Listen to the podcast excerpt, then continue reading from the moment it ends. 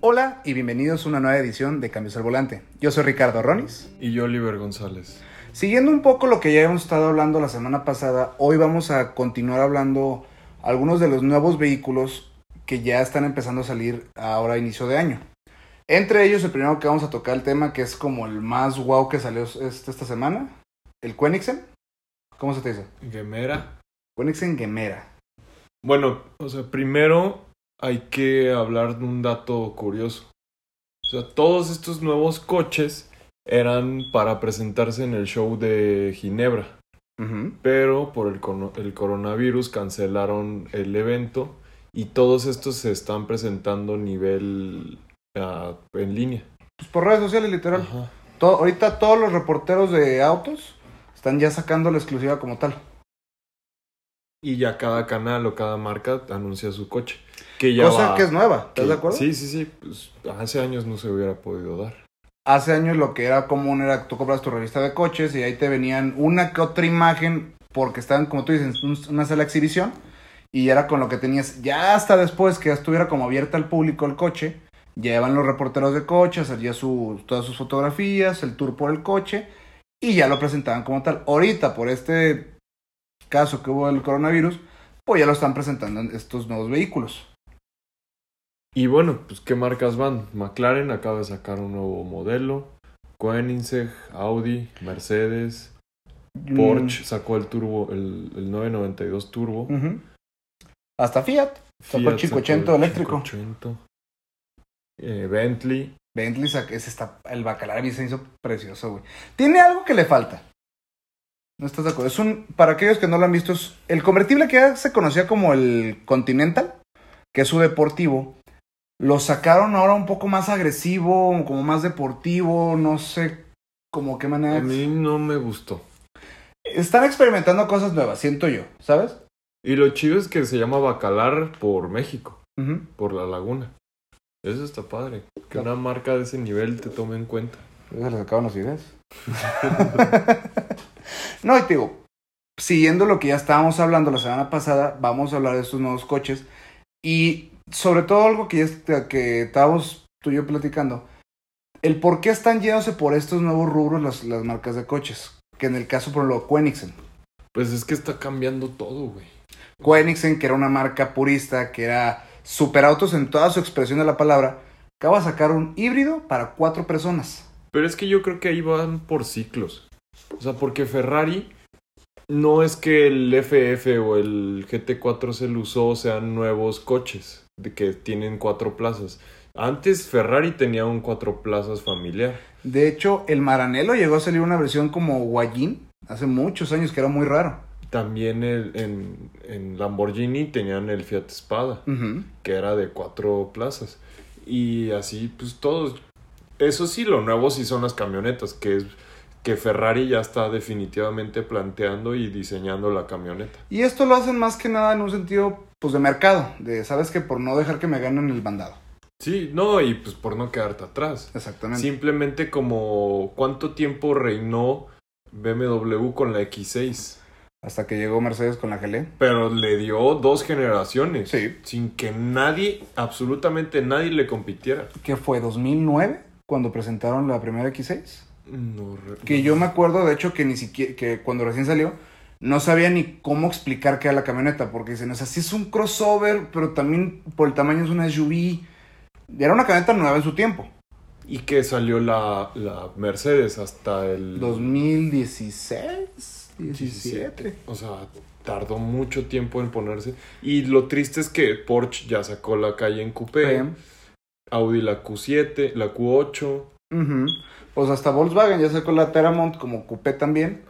Y tristemente ya no es un asunto de decir, pues purista, como lo mencioné hace rato. Por la marca que es purista en, en lo que es de su marca o su rubro.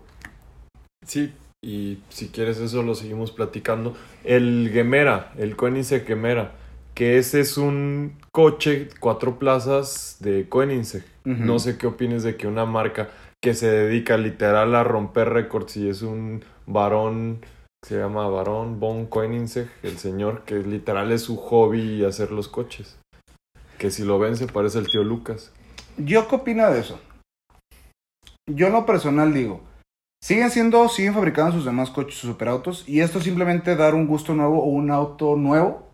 Que estamos hablando de un auto que aproximadamente va a salir un- en un millón de dólares Y creo que solo hacen 30. y va, va a ser limitado. Entonces, primero que nada, ya desde ahí es coleccionable, ¿sabes? No es cualquier coche y no es como que, ay, pues pasea a la familia, ¿sabes? O sea, tú en tu colección, ya esto es un, un mercado para coleccionistas como tal. Sí, no, pues es un coche de un millón de dólares. Y, o sea, lo interesante es que tiene. El motor trasero alimenta las llantas delanteras y el tra- las llantas traseras son por medio de Tres motores eléctricos. de motores eléctricos. Dato, y dato curioso, es un motor 2.0 Twin Turbo. Tres cilindros. Ajá. Tres cilindros. Es y Twin lo Turbo. interesante es que tiene 1700 caballos de fuerza. Gracias o sea, a los motores Tiene eléctricos. más motor, tiene más caballos de fuerza que un Bugatti. Yep. y corre más rápido que un Bugatti y pesa menos que un Bugatti. Eso sí, de rendimiento del motor eléctrico te da solo 50 kilómetros. Pero siendo sinceros, ¿quién quiere un Koenigsegg No, y de hecho, otro dato curioso que ya sacó Conexión, a pesar de que haya cuatro ocupantes en el vehículo, va a seguir logrando la misma aceleración de 0 a 100 en 1.9. No, y lo chistoso las puertas, ¿las viste? Sí, son como alas de gaviota, pero... No, son- son de, literal son de tijera suicida. No, de Según- tijera normal. ¿Seguro? Pero, no, sí son de, son de tijera normales. Ajá. Pero como tienen cuatro ocupantes, son, miden dos metros cada puerta. O sea, si vas al estacionamiento techado y es de unos sese- 70, el- Ya te la- ya te la- Pues literal, bájate tú y sosténmela para salirme. Pero volvemos a lo mismo. No es un coche que va a pasar por incomodidades cotidianas de la gente normal. Sí. Es un auto que posiblemente va a estar en una cochera mamalona en una mansión. No, y aparte lo ves, por detrás se parece un Porsche Cayman. Y por delante un Taycan. Mm, ahí Ah, tiene un aire. Sí. Tiene Sí. No, sí, o sea, para mí es- O sea, es un coche que tío, yo si tuviera ese potencial económico para comprármelo, pues sí lo compras, ¿sabes? Sobre todo por ese plus. Es un Koenigsegg para cuatro personas. El auto ahorita, pues... Ay, no sé qué palabras decirlo. Es algo nuevo, sí. no se había visto. No, o sea, sí lo ves porque pues hay un Continental GT que es un, o sea, hay un Vanquish que son coches Sí, pero un superauto de cuatro plazas, con, o sea, con esas características, no hay otro coche ahorita. Pues Esas características en específico, ¿sabes? Tan así que la gente va a decir que... ¿Vienen cuatro ahí? y salió el Yesco Ab- Absolute. Que mejoró su aerodinámica, que se supone que ya va a romper el récord de velocidad que tiene el Beirón, el Chirón ahorita. Órale. ¿Qué otra cosa tú le podrías mejorar al Koenigsegg, por ejemplo? ¿O qué es lo que tú Algo no te que convence? yo escuché, que es, es algo muy... Ah, otro punto. El Koenigsegg este Gemera tiene solo una marcha. ¿Ok? Y dices, güey, pero ¿cómo llega? O sea, de una sola marcha va a llegar hasta los 400, 300 kilómetros por hora. Es algo que no se tiene muy bien estudiado y que falla en eso Koenigsegg. Que no desarrollan sus modelos. O sea, brincan y brincan y brincan. O sea, ahorita ya la que solo tengo una marcha le ayuda porque compensa con los motores eléctricos. A bajas velocidades o a bajas revoluciones le justificas todo, toda la potencia que se necesita. Y eso está padre, pero no tiene continuidad, fallan los concesionarios, es como si chocas un Pagani, un Koenigsegg o un, un Fisker, un, un, un, un Lycan. ¿cuánto tiempo vas a tardar en arreglarlo? Bajita la mano. Medio año. O sea, y porque son coches tan especiales que es, debes, es muy difícil. Simplemente son coches hechos a mano. O sea, cualquier... No es como de... Ah, ya se me rayó. Ahorita lo llevo acá con Luigi. No, o sea, son carros que sí necesitan ese tratado especial por lo mismo que es lo, lo cañón de los coches. Imagínate, Tom Guaira, que chocaron su Koenigsegg. Imagínate, ahorita hasta la fecha no sabes si ya lo repararon o no, o si se pudo Sí, reparar o no. reparado. Exactamente. Porque son coches que, a ver, pues mándalo y a ver qué me dicen y todavía y tengo que fabricar las piezas desde cero y... Son autos tan especiales en ese sentido que sí es una lata, pero volvemos a lo mismo. No es un problema de gente cotidiana. Sí, no, y no vas a tener un solo coche. Exactamente, de, choqué el Koenigsegg, ¿no? ¿En qué me voy a mover, güey? No. No. ¿Sabes? ¿Y sabes cuál sí está bien bonito? El nuevo Porsche Turbo. Sí. Neta, está hermoso el coche. Porsche siempre ha tenido esa característica, güey. No, no le he conocido tantos modelos feos a Porsche como en otras marcas. ¿Sabes cuál Porsche sí no me gusta mucho? Pero ¿Cuál? tampoco ¿Me es disgusta? feo. El que sale en la de Scarface. El que. ¡Ah, ya! El que traía los faros que se levantaban. O sea, Sí. yo creo que ese año, no sé si era 911 ese. Mm, En ese tiempo no era tal cual 911, eran otros modelos que empezaron a salir. Pero ese sí no me gusta nada. Pues hubo un tiempo que ten- tenían otro modelo que, que ya es que se acostumbraba mucho en esa época que era pues que se escondían los faros. Ajá. Hubo una temporada en el mundo automotriz que era muy normal que los coches era como lo que estaba de moda, que los faros estuvieran escondidos. Entonces Porsche llegó a tener pues dos que tres modelos que así eran. Pero sí, sí. Ese modelo no. Otro de los autos nuevos que lo que estábamos platicando, que a mí sí dije, órale, fue el, el nuevo Mercedes Clase E, que ya le metieron la, la línea de la MGGT, de la Clase A, del CLA. Me gusta, pero siento que perdió algo, ¿sabes? Es que yo creo que están suavizando sus modelos. Ya se me hace o sea, acuérdate como- del ah. clase uno antes o dos antes del de ahorita, antes de este nuevo. Era agresivo. El o sea, cuadradón, dices sí, tú, ¿no? Sí, sí. O sea, era muy el bonito. S63 era un... Pues de hecho desde antes ya era un modelo que tú- en negro, por ejemplo, veías y pues era un coche matón, era un coche O sea, era de rudo. señor, o sea, de señor pero no no viejito. Es un coche padrote, como quien dice. Incluso este, el coupé, el de ahorita, es agresivo. Pero ya le acaban de dar un frente muy similar al CLA, por ejemplo, pero como que no tiene esencia. Es ah, Mercedes, pero no no Sí, tiene una como también la GLE Coupé, la pasada, que tenía los como las líneas LED en las calaveras, que ahorita se convirtieron como en cuadritos. Pues, Eso por no ejemplo, me gusta. La GLE, que antes era ML. Hubo un momento esa camioneta que se vendía muchísimo a la AMG, ¿te acuerdas? Porque tenía ese toque como rudo, pero deportiva y era una camioneta. Yo me acuerdo que era muy común verlas en Guadalajara porque está chido. De la nada, el siguiente modelo, que ya fue cuando lo cambiaron a GLE, o sea, todo alcanzó a ser ML, pero lo cambiaron a GLE, se le hicieron como más grandecita, más ovaladita, que ya era más como de señora. Pues también la GLC, la que no es la Coupé, en cuanto cambiaron el modelo se veía muy rara. Sí, porque no es. Uno como hombre dice, ay, este.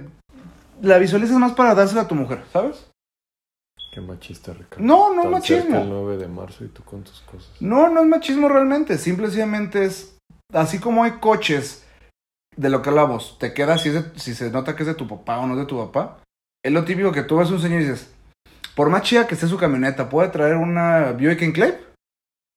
Pero tú sabes que es de la señora. Sí, o sea, yo siento que lo suavizaron mucho. ¿Sabes? Le dieron ese toque que no es malo, no estoy diciendo que sea una camioneta ahí fea, pero sí hay camionetas que les va a quedar mejor una mujer que un hombre. Sí, y otro que sacaron fue el 580 nuevo, que Me ya gustó, es eléctrico. fíjate que me gustó, ¿eh? La verdad. Y ya le faltaba su renovada porque hace poquito vi un video de una edición especial de la Bart. Es un coche que tiene, creo que salió en el 2008. Fácil. Dato curioso, lo fabrican en México. O sea, tiene 12 años sin que cambie. Creo que le pusieron una pantalla, pero es Le una pusieron una pantallita como en el pantalla. 2000, 2014, pero el tablero seguía siendo el mismo. Simplemente le integraron una pantallita. Ya ahora, para el nuevo modelo eléctrico, como tal, lo único que le cambiaron por fuera solamente son faros LEDs. Ya le dieron como una manita de gato, más no es un cambio radical. Pero ya por dentro, ya le integraron una pantalla más completa. Ya más grandota el tablero, ya tiene un tacómetro digital. Ya no tiene una palanca como tal, hecho el espacio ya es libre, porque creo que ya le integraron la palanca al, este, al, al costado del volante. Que a mí se me hace un coche, ah, me gustó, ¿eh? O sea, sí fue como de... mm. Y luego lo presentaron en un color plata, convertible, y dices, ah, sí te ves un fin de semana. Pues es como el Smart, que ya es eléctrico también. No tardan en salir ya oficialmente ya todo eléctrico. Pero en estado, en Europa, ya lo habíamos comentado, que Smart es de los coches que más ves. Sobre todo el Brabus. Que es un coche compacto, deportivo. Y ahorita que ya 580 ya entró en este mundo, que son los eléctricos, que pues es el futuro, tristemente.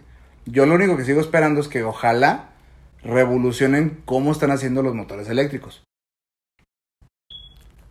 ¿Todo bien, amigo? Sí, sí, todo muy bien. Yo sé que es un tema delicado la ecología, pero dime. No, sí, o sea, han ido evolucionando y van aumentando los rendimientos. Que el Taycan decepciona, que no decepciona, que se pelea con, con Elon Musk, que... Y, y, o sea, se me hace muy bien que van explotando todo y aunque yo creo que debe haber mejores tecnologías como la de hidrógeno que ayuda más al ambiente, porque quieras o no, como fue nuestro primer episodio, o sea, ta, o sea, hacer tantas baterías y ya sean de litio o de cosas así. Y en un punto va a tener que tronar eso otra vez. Un dato curioso, hace muchos años hubo unos jóvenes que descubrieron un como filtro, por así decirlo, que tú lo que iba en el escape de los automóviles y eso concentraba todo, toda la contaminación que llegaba a generar un coche. Estoy hablando que, que retenía como el 70-80% y eran capaces de ya manejar esa, esos contaminantes, ya como darles un manejo adecuado. Pero ¿por qué crees que no, no procedió? ¿Por qué? Pues como toda tecnología nueva, no hubo quien se animó a meterle billete. Entonces ahí se quedó esa idea. Que deberían, eso es lo que te estoy hablando, no debieron haber brincado rápidamente en motores eléctricos. Mejora lo que ya está. Pudieron haber este, ya haber hecho conciencia o haber desarrollado tecnologías para las emisiones de carbono de los automóviles y seguir continuando. Y ya después también sigues con, con los eléctricos. Pero ¿qué está pasando con los eléctricos? Están haciendo motores que ahorita sí es novedoso, es moderno. Pero ya lo dijimos, son miles de pilas que en un punto se acaban y nomás van a contaminar. Y sobre todo si les vas a dar el uso adecuado. Por ejemplo, LTH, cuando compras una batería, te toman en cuenta la que tú tienes para ellos tratarla. Y eso se me hace muy bien. Pero pues Tesla estará preocupado por eso y todos. Pues es algo que yo sí me, me pregunto. Y simplemente no sé si Porsche o Audi y todos, o sea, Tesla estoy seguro, pero los demás sí estarán utilizando el, la conexión universal para poder cargar tu coche o simplemente no vas a poder viajar con el coche. Es algo muy buena pregunta ahora que lo pienso. O sea, porque aquí en México no los ves tanto, pero en otras partes, o sea, en Estados Unidos es muy común. Pero quién sabe. Es ese desarrollo de tecnologías que ahorita se han desarrollado el diseño de los coches, le han integrado nuevas tecnologías, pero tecnologías en adentro del carro, que ya es una luz LED especial, de que si te vas avanzando el coche se abre solo, pero no están desarrollando la misma tecnología que importa, que es la del automóvil como tal. Sí, pero o sea, es aferrarte a lo que tienes, porque o sea, recuerda cuánto dinero debe estar metido para que no quieras cambiar las cosas. Pero también recuerda, como toda tecnología, una vez que le entran todos, se abarata. Recuerda cuando recién empezaban los automóviles con pantallas, que ni siquiera eran pantallas táctiles, eran pantallas monocromáticas. Pues los coches eran algo moderno, que, ay, es que trae pantalla. Pero ¿qué pasó? Todo el mundo le empezó a meterle las pantallas y redujo costos. Y ya hoy en día es algo muy normal que tu automóvil traiga una pantalla.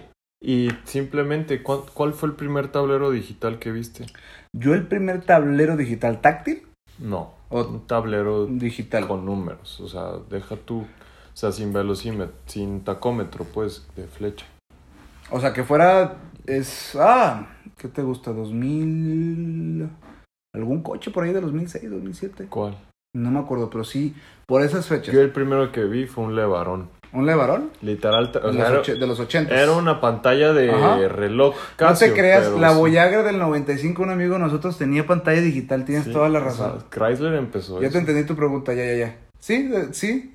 O sea, pero hasta ahorita ya empieza a estar de moda el cockpit digital y eso. Ya un tacómetro como tal con esa tecnología, pero sí, antes estabas, pues ya. Órale. Simplemente, yo me acuerdo, el Cadillac de mi abuelo, que es modelo 58, tiene vidrios eléctricos. Sí, pues ahorita es muy raro que veas un coche sin vidrios eléctricos. Y pues las bolsas de aire ni se diga. Que ya obviamente es obligatorio que venga una para el pasajero y otra para el piloto, mínimo en México. En otros países es más, pero pues poco a poco va evolucionando todo. Yo lo que te digo, van mejorando o baratando esas tecnologías. Porque antes decían, no, es que meterle motor eléctrico en las ventanas me sale bien caro. Pero ya lo empiezan a hacer en volumen, en masa y a barata costos. Lo que yo no entiendo es por qué muy pocos coches traen elevadores eléctricos automáticos. O sea, que un solo clic. A mí me tocó ver casos tan extraños que camionetas de lujo, solamente el del piloto trae el... Es que es lo que yo no entiendo. Y mi Polo traía todos los automáticos. el León, que era modelo 2014, los cuatro vidrios en, uno solo. En un solo clic podías bajarlos. Y antes yo me acuerdo que había vehículos que hasta era una modalidad chistosa, que tenía ese botón aparte para subir todos de un solo jalón. Eso sí, yo nunca lo vi. Yo me tocó ver, creo que un video que vi de un Bentley modelo 2007, pon. Pero Bentley traía la manera de que lo prendieras por botón y otra con la llave. No, por eso te digo, o sea, era un botón específicamente para subir o bajar los cuatro vidrios de, de un solo movimiento. Órale, eso es una ¿Sabes? O sea, son tecnologías que las puedes ir entrando, modificando. Simplemente ahorita que BMW tiene la función de que con girar el dedo en el aire puedes subir o bajar la música. No, pues creo que el Icon. El Icon que tenía la pantalla holográfica. Tiene pantalla holográfica. O sea, tú la ves es un hueco, pero es una pantalla holográfica. También algo que va a terminar por abaratarse y estar en todos los coches, las luces láser que tienen que tiene Audi. Sí. son con cristales y láser, literal. Pues eso es lo que hablamos también de por qué hoy en día son tan caros los coches. Porque también, punto bueno o malo, es que ya están más equipados como o sea, están más equipados de como estaban antes. No, y son más seguros. Traen más amenidades, por así decirlo. O sea, sí, ahorita puedes decir, ay, el Versa está en 250 mil pesos, pero antes estaban 170. Sí, pero ya trae vidrios eléctricos, ya trae bolsas de trae aire. hasta cruise control predictivo. Ya, trae aire acondicionado, o sea, ya, ya es otro nivel de coche. Sí. O sea, ya no lo. Simplemente ya no es el sur. Sí. Que el Suru Last Edition. Que Las, o sea. Y son varios de los coches que estábamos justamente hablando. El A3, que también ya fue un, un cambiazo que dieron en su interior. Yo me acuerdo cuando recién salió el A3. Es que Audi ya andaba bien atrás. En el A3, que es su coche que más se les vende y para en el A4. Hasta, ah, el, A4 hasta el nuevo A6 que salió ya con las que trae dos pantallas en medio y el cockpit digital, ahí ya se pusieron al día. Ah, yo sí discrepo. Fíjate que el A6, el modelo 2014, por ejemplo, se me hacía elegante que tenía la pantalla escondida y era una buena pantalla, ¿no? Pero eso se quedó desde que la primera pantalla de Audi, güey. ¿Y por qué? Porque el, los demás del mercado empezaron a meter nuevas cosas. por eso es que se queda atrás. ¿Y sabes quién anda también un poquito atrás? El BMW. O sea, está padre Sí. Pero el que se lleva de cajón a todos Mercedes. es Mercedes. ¿Por qué? Porque no solamente la tecnología, es como integrar el tablero. Porque no solamente, ah, pues sí, ¿sabes qué? Ahorita el coche simplemente con hacer tres gestos con la mano, ya me puede enlazar con, a mi casa. Pero quieres de todas maneras ese sentimiento que este es un coche de lujo. Que es lo que yo te decía de BMW. Pues sí, ahorita le metieron un montón de tecnología, pero no, no tienes esa sensación de, de caro, por así decirlo. No es un coche elegante que supuestamente es una marca premium. ¿Me entiendes? Porque para coches tecnológicos, también te puedes ir a los nuevos Chevrolet, que también ya le están metiendo un montón de tecnología. Pero Chevrolet, ¿crees que salvo la Blazer no encuentro uno que me convence? Hace poquito me tocó ver las, las, las Pickup nuevas, que eran la Cheyenne bueno, la, Cheyenne se ve muy padre. Ya les integraron tecnología. La, la Equinox, el Dart, el, el Beat, todos esos siento que no. Sí, pero por ejemplo, el Beat, que era un Spark. Ya este se trae su pantalla a colores, este ya táctil, trae tecnología. Y pues paga, estás, estás obteniendo lo que pagas. Pero BMW, que es una marca premium, sí, tiene una tecnología ahorita que dices, wow. Pero sí prefiero Mercedes porque esos acabados son los que te hacen este, no, La pantalla corrida con el tablero, eso se me hace muy padre. Y ahorita Audi, que el A3 a mi gusto, cuando recién salió, ya hace casi 8 años, sí era algo súper novedoso, que tenía esa pantallita que se escondía. Y me acuerdo lo que todo el mundo decía, es que Audi es minimalista. ¿Te acuerdas? Porque a ya, mí no me gusta. Ya era el tablero así sencillito, normal, solamente tenía las, este, las salidas de aire y un botón y salía una pantalla. Y ya. El, el TT, que ya también la pantalla, todo el tablero minimalista, nomás tenía su tacómetro digital grandote y ya. Pero, ¿qué pasa? no quieres algo minimalista, quieres la sensación que estás en un, una cabina. ¿Sabes quién tiene muy buen interior? Range, eh, Land Rover. Ah, ese es otro boleto. O sea, La vela. eso sí. ¿Qué tan, ¿A qué me refiero tanto con esto de que no quieres algo tan minimalista? Que propio Lamborghini al huracán le metió una pantalla. Y se me hace una pantalla perfecta a cómo está ese tablero. Supieron cómo integrarla. No, y la palanca de cambios del nuevo León Ah, que y ya de es- Audi está muy bonita. Se me hizo O sea, muy padre. es esa integración tecnología, pero también tienes que tener estilo, tiene que tener un diseño, ¿sabes? Y si ya le estás metiendo unas líneas, respétales y le metes esto. ¿Qué hizo Mercedes? ¿Sabes qué? Ahorita todos los coches van a tener la pantalla corrida. Quiero que el volante tenga acero, quiero esa sensación de metal. Que los botones se sientan finos. ¿Sabes? Y otras marcas se empeñan en no seguir eso, que es por BMW. Siento que Pues le está te podría faltando. decir que el de BMW se parece al del nuevo Jetta, el del Volkswagen. Ándale. O sea, sí, o sea, Sin sí chiste. traes pantalla, traes tecnología, pero no está No. padre. Es más, me atrevería a decir que todavía me siento más, órale, en el Mazda 3, güey, que en un Serie 1. De hecho, se parece, de hecho. Ajá. Todavía, o sea, por lo que vale el Serie 1 más piojo, te puedes comprar un Mazda 3 que ya trae sonido Bose, trae caca en piel, trae quemacocos, trae su pantallita bien integrada, a diferencia que estos que nomás es una pantalla puesta, Sí. ¿sabes? Pero, fíjate, se nos alargó muchísimo el programa. Pero son varios temas que después lo vamos a ir hablando, que son estas, estas cosas nuevas de los coches que no logran integrarse o que están evolucionando, por así decirlo. Y como decíamos, apenas va empezando el año y van presentando los nuevos modelos. Ahorita que es el primer trimestre del 2020, van así saliendo y saliendo y saliendo y saliendo todos los nuevos modelos. Muy bien. Y antes de finalizar, la hojita parroquial de la Fórmula 1, Hay un problemón ahorita. por el coronavirus también, ¿o qué? No, bueno, en parte, pero no. Ferrari en la temporada pasada estaba bajo investigación por el flujo de combustible. Pero ayer o hoy o antier salió que la investigación terminó un acuerdo secreto con Ferrari. De la FIA con Ferrari. Y pues ya te imaginarás. Todos los equipos, menos los afiliados a Ferrari, que es Alfa Romeo y Haas, presentaron una carta de la inconformidad porque, pues, ¿cómo llegas a un acuerdo misterioso si, o sea, se habla de que quizá, o todos quizá no encontraron las suficientes pruebas para sancionarlo o quizá hay algo raro ahí porque, o sea, los reglamentos dicen que Ferrari tenía que probar que sí estaba haciendo las cosas bien y dicen que igual y no lo pudo comprobar que estaba haciendo las cosas bien, pero tampoco se comprobó lo contrario. Entonces están en todo un rollo. Se están riendo del coche de Checo. Porque le dicen el Mercedes Rosa. Porque literal copiaron todo, lo del año pasado. Y del coronavirus se está hablando de que pueden cambiar el Gran Premio de China por el de Imola. O sea, que sea en Imola en Italia en vez de en China. Y también ya se, hizo, se dijo que si, por, si algún equipo falla un gran premio por el coronavirus, se cancela la carrera. O sea, no se va a correr sin, sin algún equipo. Órale. Y salió la segunda temporada de Drive to Survive. Es muy, está buena, véanla. No retrata todo, pero está muy buena.